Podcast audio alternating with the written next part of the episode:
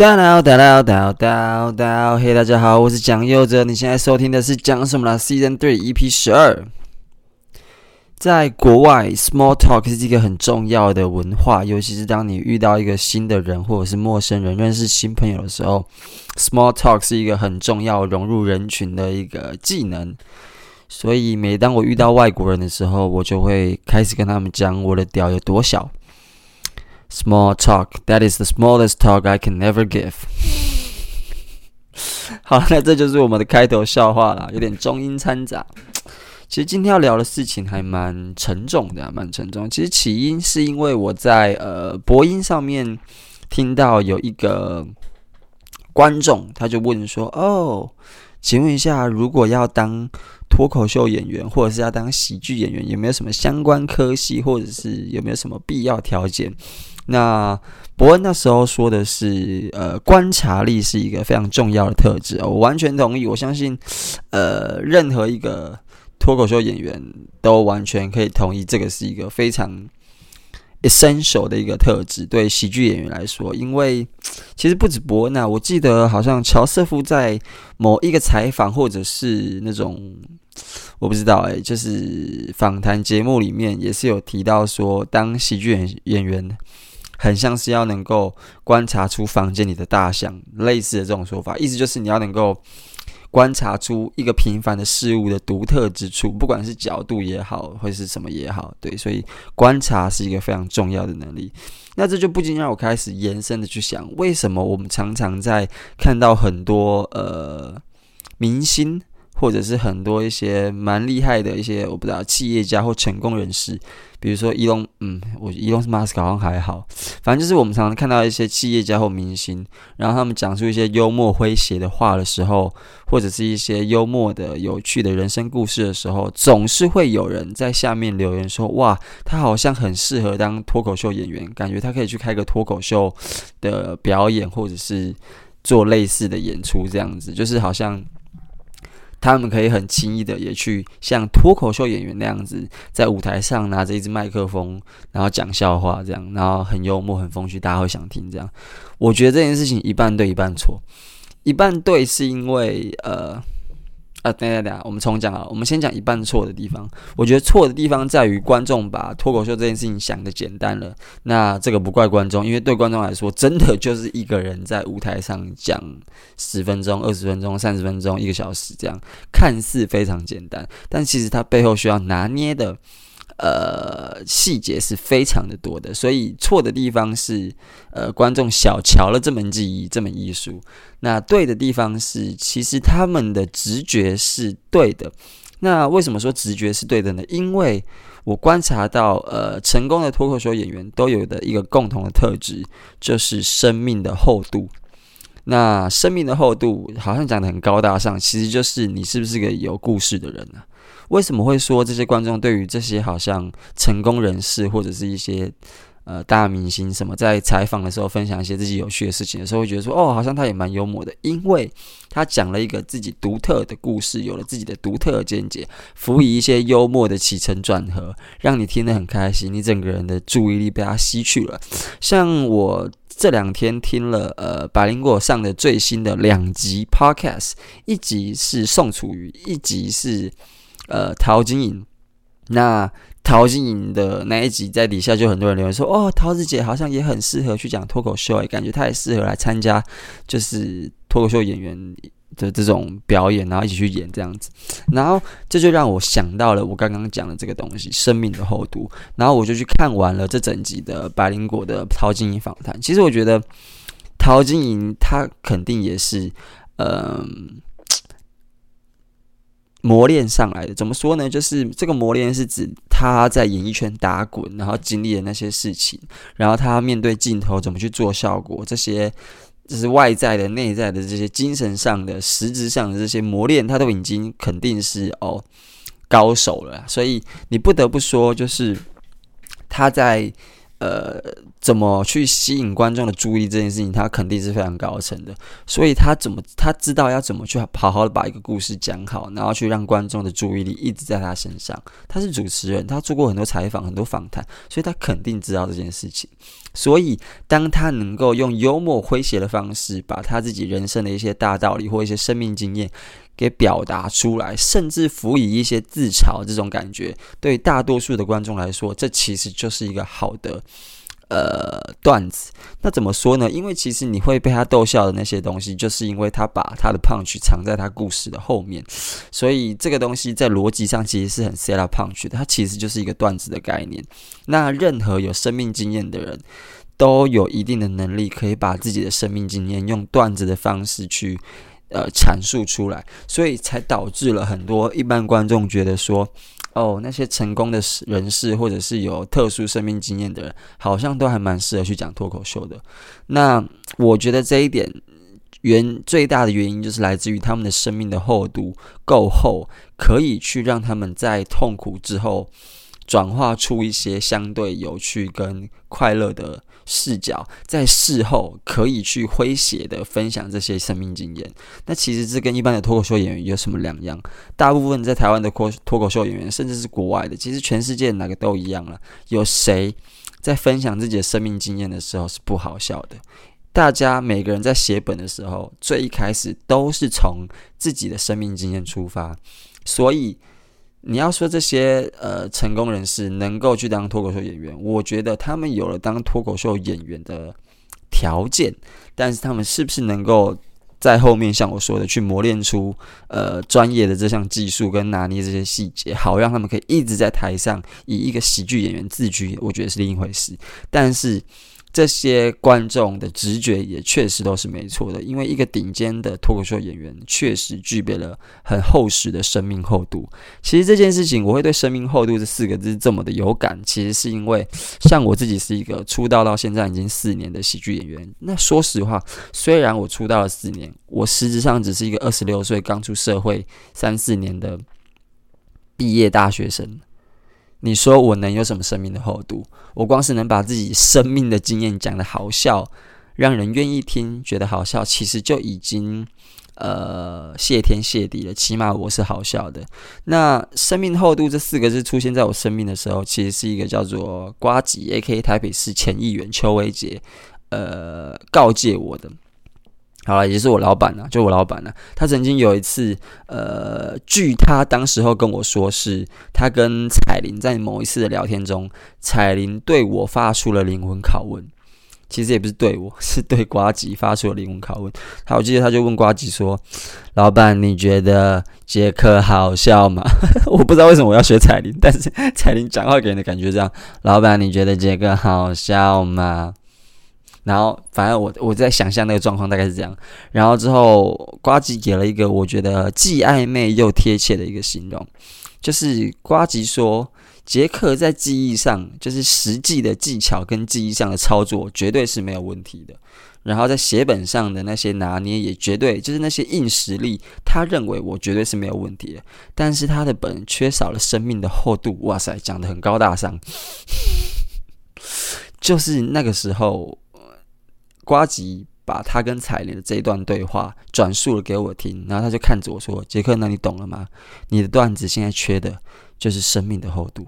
我就把这四个字，好，其实生命的厚度是五个字，生命厚度是四个字，随便，反正就把生命的厚度这几个字牢牢的印在我的心里，因为对于我来说，这是一个需要突破的事情，但是我也知道生命的厚度。是成为顶尖演员的其中一个重要特质。除了能够观察，像博恩说的，像乔瑟夫说的，除了能够观察之外，你如果要真的出彩，让观众留下印象，产生共鸣，你生命的厚度也是非常重要的。那生命的厚度越厚的人，他可以去辅予你观察，辅助你观察人世间每一件事情，有更多不同的见解跟角度，甚至是透过这些生命的经验，你可以去。共感出一件事情看似没有共感的地方，所以你怎么能不去了解到说，呃，生命的厚度对一个喜剧演员来说有多重要？其实你放诸四海这个问题皆准啊，就是全世界每一个顶尖的喜，任何国家的顶尖的喜剧演员，他们都有各自的生命经历，然后透过非常精准的观察，去把这些生命经历给呃栩栩如生、非常贴切的形容出来，给正在听他们的、正在专心的听他们的那些观众给听到，然后去有因而产生共鸣。因而产生思考，所以对我来说，这是一个成为顶尖喜剧演员的必备特质。但就像我开头说的，我只是一个二十六岁的年轻人，所以面对这件事情，我几乎是束手无策。怎么说呢？因为这样讲好了，厚度是怎么产生的？好，我们就讲手的茧，手上长茧好了，它要怎么产生？一定是一个人日积月累的不断的使用他的手去做一些粗重或者是粗糙的，跟一些粗糙的表面不断的呃摩擦摩擦，才能够在日积月累的状况下产生出手上那厚厚的茧，对吧？重点就是什么？时间。所以对我一个二十六岁的年轻人来说，一个刚出社会这个三年的年轻人来说，我并不能。呃，急于求成，我必须要好好的走过我这接下来五年、十年的人生，才有办法慢慢累积出我自己的生命经验。所以，即便前阵子我陷入低潮、寻求突破的时候，呃，我依然没有办法去想让自己的人生加速，你知道吗？我依然得要一天一天好好的感受它、过完它，去累积我自己生命的厚度跟经验，让我的生命长茧。让我的人生经验长茧，好让它有一层厚厚的东西，可以去酝酿出更有共鸣、更能够直击人心的内容。而且，呃，我的恩师 卡米蒂的总监 social 曾经跟我说过一句话，他说：“台湾不太算，因为台湾还是个起步的状况。在美国这个行之有年的喜剧大国里面，一个成熟的演员通常是三十几岁到四十岁才会。”整个人爆发开来，就是才能终于把养分都给累积足够，然后引来爆发期，然后开始往上冲。大概在三十到四十，如果你天分好一点，天才一点，可能就越早。能够年少成名，但是起码都是在三十岁开始，然后平均是四十岁，因为到那时候，他们的硬实力、他们的技巧、他们的写本、他们的舞台表演拿捏什么的，也都磨练好了，然后他们的生命经验也都有了足够的厚度，他们观看世界的视角，除了怜悯跟讽刺之外，还多了一份，多了一份看穿。就是他懂了，他懂了这个世界的这些事情的背后的本质是什么了。所以通常这是需要时间的。所以在美国这样子的状况，通常是在一个演员累积了十年的经历之后，十年的资历而不是经历，十年的资历之后，才能够在呃相对应成熟的技巧下，把这些呃一针见血给幽默的表现出来。这样，所以。你知道，当喜剧演员真的是一个怎么讲？修炼，修炼。那对我来说，呃，一个成功的喜剧演员就是会具备这两个很关键的特质：观察以及生命的厚度。然后，为什么讲到这个呢？就是因为其实我刚刚也讲到了嘛，我在听白灵果的呃对陶晶莹的采访的时候，看到底下的这些网友的留言，才让我就是突然想聊聊这件事情，就是。一个人在有了生命经验之后，他都有一些最底线的条件，能够去让自己做喜剧演员。那因为喜剧演员你要顶尖的话，就需要这样的特质。其实，即便是讲到。前面一集的宋楚瑜好了，其实我听宋楚瑜那集的时候，其实我是呃真的很喜欢的。呃，我本身是一个完全没有任何政治立场，甚至任何颜色的一个真的是初出茅庐的毛头小子这样子。但是当宋楚瑜在干股在讲那些哦，当不管他是在提当年勇还是什么的那些状况下，我会对于那些。历史事件，或者是曾经发生在他身上，他怎么去解决？如果今天突然美国的一个重要官员跟他说我们要断交了，他怎么去面对那些转折跟冲突？那些过程，其实宋楚瑜把他讲的栩栩如生，他把他讲的让人很想听下，他讲的引人入胜。那差就差在呃，凯莉一直打断他。没有啊，凯莉其实没有打断一些很重要的地方，一些很重要的地方他还是有让他讲，只是哦，你听完真的是会觉得哦，呃，凯莉真的是不断的在破坏我听他的节奏。凯莉，我爱你，我跟你没有壁虎就是真的很想听 宋楚瑜好好干股，真的小小抱怨啊，小小抱怨。不过，你以为就是，即便宋楚瑜没有把这些过去的历史讲得像是喜剧那样好笑，有反转什么的，但是他的诉说的角度跟方式，依然会让我这个政治小白觉得说，哦，这就是那个时候的历史，那个时候的政治。那我本身对历史或就是或这些过去的事情，就是很很有兴趣的嘛，所以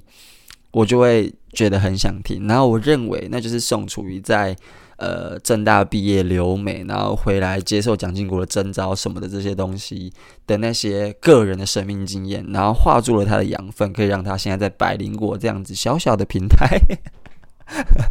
小小其实也没有很小很大，Parkes 前前两名、前三名这样，我这个小小的 Parkes 怎么敢与人抗衡呢？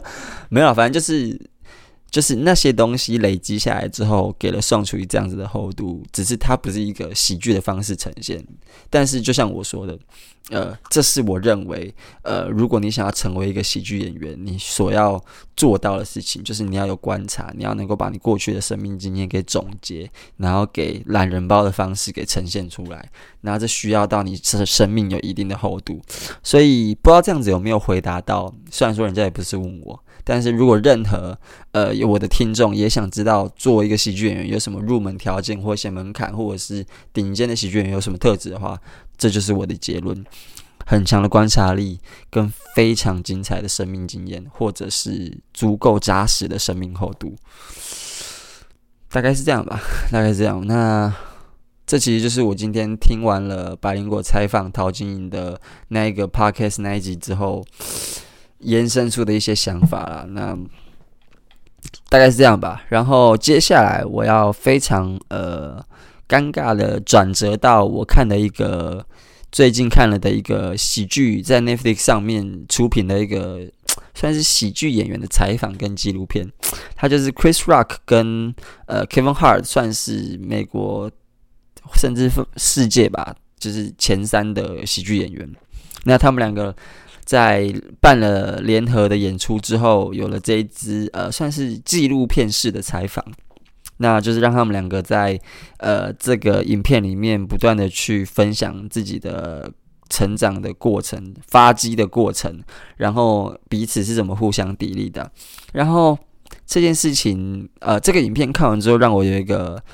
呃很大的感触，就是里面 Chris Rock 有讲到他对喜剧演员这个。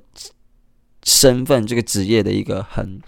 很尖锐的观察，然后整个戳到我的心里。就是他说，stand-up comic 就是啊，反正就喜剧演员跟其他的职业不一样。呃，其他的不管是好篮球或什么随便，就是其他的职业跟喜剧演员不太一样的地方是，喜剧演员其实是一个很孤独的职业。是一个很孤独的身份，因为从前期的准备到舞台上的执行，到在舞台上承受那些好的掌声、坏的嘘声，所有所有的一切，其实你都是一个人承受，你不能去让别人分担这件事情，没有人会跟你。分担这些难过的地方，但同样的，也没有人能够跟你分享成功的喜悦。但问题是，这一件这一整件事情拉远的来看，其实是很孤独的、很哀伤的。因为喜剧演员是一个很孤独的职业，你必须一个人在舞台下跟舞台上承受所有的、所有的结果跟所有的过程。那这其实是很孤独的。然后这件事情为什么直击我心的原因，就是因为我从学生时期，大概大四的时候开始想要搞喜剧这件事情的时候，其实就是一直感受到一个 很孤独的感觉。我一直不知道这份孤独是来自哪里。可是直到大概这呃，我入行大概这三这三年四年之后，我隐约渐渐的感受到了，就是喜剧的进步跟成功。大多的时候是非常的孤独的，因为好跟大家前情提要一下，就是其实我以前是一个很爱打篮球的人，然后大家也知道篮球就是一个团队运动嘛，那当然有一些自干仔不这么认为，但 但反正对我来说篮球是一个团队运动。那呃，他团队的运动对我来说不在于呃比赛的时候你要跟另外四个人通力合作去赢得一场比赛，而在于你在进步的过程中，你是需要。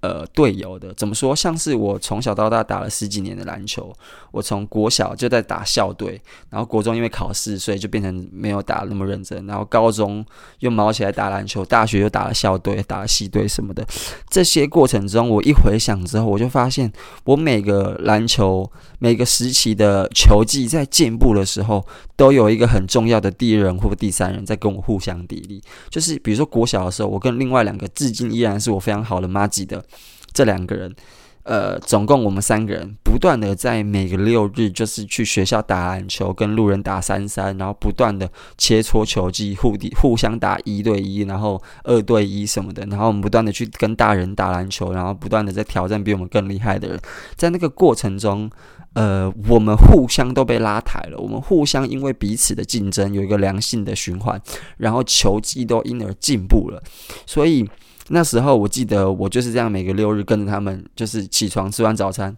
学校打篮球，打完篮球中午去吃午餐，回来休息一下，下午继续打，打到晚上吃晚餐，然后回家这样子，就这样子，日复一日，年复一年，过了三年，就是小三、小四、小五、小六三年、四年的时间，我的球技在那时候有了非常大的进步，所以最后我们取得了高雄市的呃篮球比赛第三名这样子。国小组第三名，全全市第三名这样子，那是我球技第一次进步的一个大爆发时期，就是我跟了这一群 这两个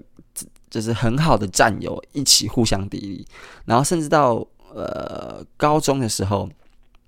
高中的时候我也是。呃，虽然说那时候不是打校队，然后也没有这么厉害，但是我们还是有一些篮球的，比如说校内的篮球比赛这样子，班级杯之类的。我也是跟我们班上另外一个人，也是每个六日就是就是去学校打篮球，去不断的磨练磨练磨练，然后跟他一起在那边互相检讨球技，然后就是互相敌意。你就会觉得说，那个时候是我第二次球技爆发的时候，以至于我之后到大学之后。即便是在呃一般的校队里面，就是好，这个有点复杂。就大学有分甲一、甲二、甲三。甲一就是大家看到那种名门大学那种什么世新啊什么之类的，那是甲一，那是公开男子公开的，就是会有电视转播那种。甲二就是可能前四名的比赛，就是冠亚、季电的比赛会有。公开转播，但是其他的都没有，但是依然是那种篮球专业啊、体育班的那种、体育系的那种会去打的比赛。那甲三就是一般大学生，并不是体育专业，但是他们组成了一个呃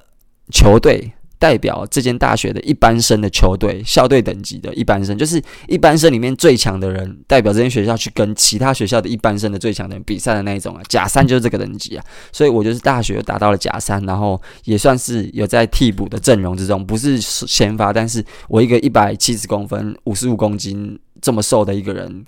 可以在大学这么。呃高竞争的环境也是可以达到替补，还算是蛮常被替替换的这个程度，然后去跟学校一起参加比赛这样子的程度，其实就是因为，嗯，我在高中的时候跟我这个很好的朋友不断的互相砥砺，在我的球技，导致我后面进大学之后有这样子等级的球技可以去参加校队，甚至进入到轮换的阵容里面。那还没停哦，我到大学的时候也依然有遇到一个呃，另外一个。资工系的同学跟我同届，我们也是一直互相砥砺，就是我们两个真的都是爱篮球成痴这样子，就是真的会呃晚上十点球场的灯都关，学校球场灯都关了，我们还继续在那边摸黑在那边投篮，然后自主训练这样子，然后跟他那段时间的练习也是呃让我的球技大爆发的呃一段时间，所以总结来说，我的篮球球技在每一次每一个。时期的蜕变跟进步的时候，都有一两个可以互相砥砺的人，来让我知道说，哦，他那样很厉害，我要跟他一样厉害。哦，他这样子鞭策我，所以我要追上他的那一种人，可以在我身边这样子督促我，让我的技巧更进步。但是，当我回到喜剧的时候，我并没有这样子的同伴，你知道吗？就是我其实虽然嘴巴上说。呃，你不需要在呃喜剧做喜剧这件事情上面有个团体，那这不是对团体有任何的不敬，就是任何的喜剧团体有不敬，而是说，呃，对我来说，能够让你互相良性竞争的人，其实有一两个就够了。所以只有一两个的话，你们不需要组到一个可能四五六个人的团体，对啊，所以对我来说，只有一两个人就够了。那这样我就蛮羡慕伯恩的，虽然说我不知道事实是不是这样，但是以我一个第三者的角度来看的话，我就会认为伯恩跟贺龙。甚至 maybe 老 K 他们三个或两个是在他们那一期的同辈里面，不断的互相砥砺磨练，互相想要追上对方或超过对方。不过当然以伯恩跟贺龙状况，可能是贺龙一直想追上伯恩吧，我我猜了，我猜了。因为伯恩可能一直在很清楚的知道自己要什么，然后顺便这样子跟贺龙这样子互相点点。因为伯恩有时候自己也会在不同的场合说，他看到一个很厉害的喜剧演员做了一个某个技巧之后，他觉得很厉害，他就会想要跟他一样这样子拥有这样的技巧，甚至是去做的把这个技巧做得很好，而不是只是拥有这个武器而已。所以伯恩当然也会有把呃。一些这样子的演员视作为互相良性竞争的对象，那可能贺龙就是很长期作为他这样子的一个对象，所以博恩跟贺龙可能就是台湾现在喜剧的顶流，那前一趴这样，那更不用说博恩就天花板嘛。那我就很羡慕这样子的事情，可是对我来说，我其实从踏入喜剧这件事情一直以来，我都总感觉我好像。想要找一个这样子的人，但是没有找到。我的身边好像 跟我同期的人，一起出道的人，好像我们都不太熟，也不是不太熟，而是说，就是呃，我们看待喜剧的认真程度或者是方向，maybe 没有办法。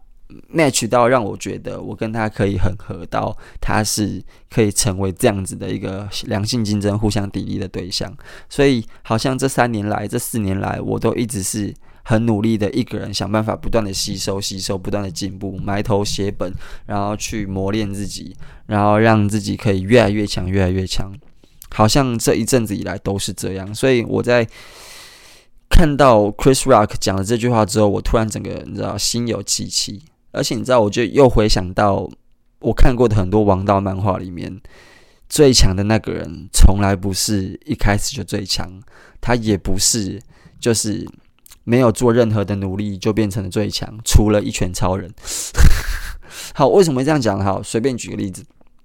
火影忍者》，《火影忍者》最强的两个人是谁？斑跟千手柱间。在他们那个时代，最强的两个人，斑跟千手柱间，他们也是从小时候就发现对方都跟自己一样强，所以就变成了互相良性竞争的好朋友。不像其他人，他们是互相都肯定对方的实力，然后在不断的切磋的过程中，变成了忍界最强的两个人，然后有了各自的家族。虽然说他们之后站在了对立面，但是他们在实力上，在打斗的过程中还是非常的享受，肯定跟对方的交锋，因为他们彼此都变得越来越好。所以班有牵手柱间，柱间有班。好，这是出社会，但是出社会前，也就是他们在各自自己还是小时候的家族的时候，班有自己的弟弟。班在开启万花筒写轮眼的时候，是因为他跟他自己的弟弟互相在族内是两个最强的人，互相砥砺啊，然后互相练习，成为了族内最早开启班万花筒写轮眼的两个人。所以班一开始有他的弟弟，出了社会之后有柱间。所以他最后可以变得这么强，可以傲视人界，只在千手一人之下，只在柱间一人之下。然后再来佐助鸣人也是一样的状况，彼此互相砥砺。鸣人不断的想要追过天才佐助，佐助不断的就是为了追上他哥哥，然后不断的进步，然后就这样子一带一，一带一这样子不断的进步，不断的进步。然后还有还有什么？呃，棒球大联盟，棒球大联盟，小受跟。吴朗，他们都是有各自自己的目标，然后刚好这个目标大家是一致的，都是变得更好，然后变得越来越好。好，灌篮高手流川枫跟樱木花道，一个天才可是很有天分的人，想要追上另外一个天才，他看见流川枫是这么的厉害，他想要赢过流川枫，两个人互相砥砺，两个超级新人互相砥砺，咒术回战，夏油杰，五条悟。即便一个之后成为了最强，但是他们没有那段时间的互相砥砺，他们也不会是有了现在的彼此这样子。所以我就觉得，你看这些王道漫画也不断的在告诉我们有这样子的特质，有这样子的现象出现。所以我觉得，在面对一项技艺或者是面对一项艺术的时候，如果你是有个可以互相砥砺的人在的话，那那感受我觉得会是进步的非常快，因为你知道他比你厉害。你不会觉得输给他，你会觉得想要追上他，你会觉得想要超越他，你不会觉得好像自己很烂，你反而是一股脑的想要超越对方，追上对方，拥有跟对方一样的能力，拥有跟对方一样的等级跟实力，那样子的进步就会非常快，而且那样子的过程很有成就感，又很开心，很让人享受，你会享受在那个变好的过程里面。但是对我来说，这三四年来，我好像做喜剧并没有感受到这样子的一个人存在。那这件事情对于一个爱篮球的我，或者是很爱看以前我刚刚说的那些王道漫画的我来说，是一个很剥离的感觉，就是很陌生的感觉，而且其实说实话有点痛苦。对，那也不是说我身边没有一些可以帮助我的前辈，但是毕竟那些人是前辈。你会想要找的这样的对象，还是跟自己的同辈？因为当今天是前辈的话，你还是会觉得会有一个身份上的不对等。那这个不对等就会让你很，呃，也不是很，就是在某些程度上会绑手绑脚的。你不想要打扰到对方，你不想要恣意妄为的在对方做自己，在对方面前做自己，所以就会导致你没有办法像是找到一个跟你同辈的互相敌意的同侪样子来的自在。所以，我其实真的很希望有一个在做喜剧这件事情上面有一个这样子的人可以出现，因为我知道我会很享受那样子的过程，然后很享受那样子的成就感，跟因此而获得很大的进步，甚至是很快的进步。不知道诶，呃，讲到这里，我就会觉得开始好奇伯恩现在的想法是什么，因为好，一他现在是台湾单口喜剧的天花板第一人。我就会好奇他有没有那种独孤求败的心态，你知道吗？就是我真的认为啦，伯恩已经还放台湾的第二名了。我在以前的呃，可能讲三重标准或者是破蛋者的那两支那两集的 podcast 里面，可能就已经提到过了。就是我认为伯恩就是现在台湾单口喜剧界的天花板。你可以选任何一个你认为很厉害的人当做第二名，但是。这个第二名还输伯恩十年，我觉得伯恩就是这么厉害，在我的解读里面。所以在这样的条件下，我觉得好奇，伯恩还会把贺龙视之为这样子相对应的良性竞争的伙伴吗？还是说，呃？贺龙可能会觉得伯恩就是五条悟，他已经被海放了。他博贺龙就是夏油杰的心态，他可能已经被五条悟海放了。五条悟已经在他眼中成为了最强的那种感觉。那你看，像伯恩现在就有点像是。后来夏油杰死后的 五条悟，就是会开始想要让喜剧圈整个更好，就是想要推更多人，包括这次办喜剧节，他弄了一个 Give Me Five Thai Five，我也有去演，就是他想要让更多他呃觉得有有应该要有更多的机会让观众认可或让观众看到的一些喜剧演员有更大的平台可以被看到，所以他弄了这个喜剧节，他希望让这个呃。喜剧圈出圈更好，越来越多呃好的演员、优秀的演员可以被更多的出圈的观众看到。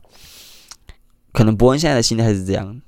我而且我相信也是这样，就是跟夏小姐啊、跟五条悟讲的一样，只有他自己一个是最强，没有用，要有跟他一样强的人越来越多，才能够改善腐败的咒术高层。但是。喜剧圈没有腐败的咒术高层啊，只是说 有很多很强的人，当然也是一件好事。但是伯恩的心态可能现在是五条悟开始当老师之后的心态吧。但是即便是五条悟，也都会在之后跟宿儺的对决里面享受到了打斗的快感，所以我就会觉得好奇，伯恩现在是不是有那一种五条悟在遇到宿儺前的那一种独孤求败，想要感受到竞争的那一种心态出现？我很好奇，但这件事情我没有答案，我也没有机会跟伯恩聊到这么深。虽然说我我跟伯恩很常会碰到面，但是。那些场合好像都不太适合聊一些，就是我真的好奇他内心想法的这些事情。不过，anyway，这就大概是我看了这个 Chris Rock 跟 Kevin Hart 强强联手的这支 Netflix 纪录片的一个心得吧，就是做喜剧这件事情蛮重要的